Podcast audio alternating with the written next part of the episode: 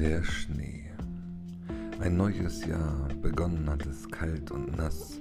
Der Tau erfriert bis auf den kleinsten Ast, während der Reiher seine Runden zieht und hungrig seine Beute sieht.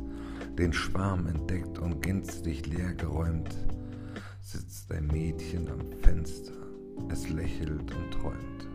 So gerne hätte sie jetzt Schnee, der vom Himmel fällt, doch außer Nebel, der sich zum Morgengrauen gesellt, ist weit und breit kein Schnee in Sicht.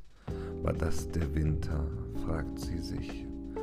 Traurig weckte sie die Mutter mit dem Schlitten in der Hand, machte ihrer Seele Luft, weil das Kind es nicht verstand. Doch die Mutter tröstet sie und flüstert leise, Frau Holle ist schon auf der Reise. Die Mutter zeigt zum Fenster mit einem Blick, und siehe da, der Schnee war da und das Kind entzückt.